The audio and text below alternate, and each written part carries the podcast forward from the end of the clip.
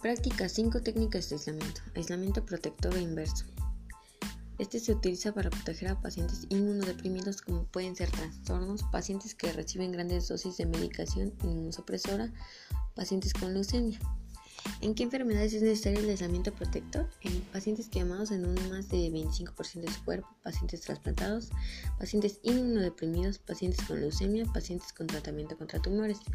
Las medidas preventivas que debemos de tomar bueno, el paciente debe de disponer de una habitación individual y la puerta de la habitación debe permanecer cerrada en todo momento. Aislamiento de contacto. Está indicado para prevenir la difusión de infecciones o colonizaciones que son altamente transmisibles y que no es necesario un aislamiento estricto. Este tipo de enfermedades suelen transmitirse por contacto directo o cercanos con pacientes que sufren esta patología. Por eso todo el personal o cualquier persona que esté en contacto con dicho paciente deberá tomar una serie de medidas de protección como el uso de mascarilla, guantes y bata. ¿En qué enfermedades es necesario? Gangrena, heridas abiertas y quemaduras de hasta el 25% del cuerpo. El aislamiento entérico está diseñado para prevenir infecciones que son transmisibles por contacto directo e indirecto con las heces. ¿En qué enfermedades es necesario?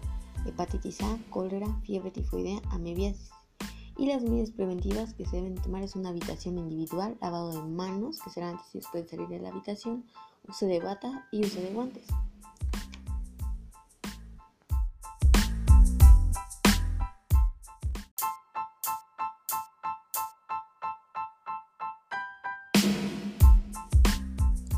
Aislamiento respiratorio. Bueno, los líquidos que se consideran como infectados en gran potencia son sangre, secreción vaginal, leche materna, líquido cefalorraquídeo, líquido sinovial, líquido pleural, líquido amniótico y líquido peritoneal. Bueno, en el aislamiento respiratorio, las medidas que se deben de tomar es ubicar al paciente en un cubículo aislado con otros enfermos que tengan su mismo diagnóstico, informar a los familiares sobre las reglas que deben de seguir como no introducir objetos, alimentos o juguetes que no salgan de esta sala, prevenir el tumor, vigilar las dietas en servicio de material desechable y tapadas, restringir las visitas según las normas de la institución y mantener cerrada la puerta.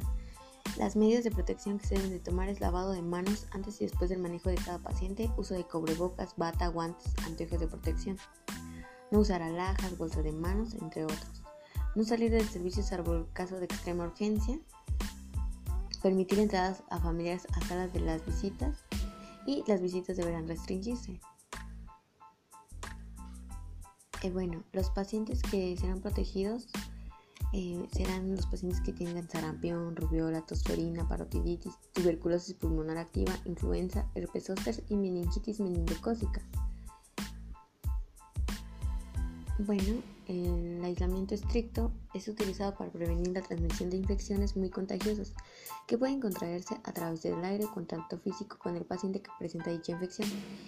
¿En qué enfermedades se requiere este, este aislamiento? Bueno, es en la varicela, viruela, herpes diseminado, herpes zóster, herpes zóster localizado y diseminado, difteria y peste. Las medidas preventivas es lavado de manos al entrar y salir, habitación individual con lavabo, orden de colocación de vestimenta para el aislamiento estricto, tanto para el personal sanitario como para las visitas. Bueno, en forma internacional se presentan los sistemas de aislamiento por colores. Los estándar de color rojo, por contacto amarillo, por gota verde y por vía aérea azul.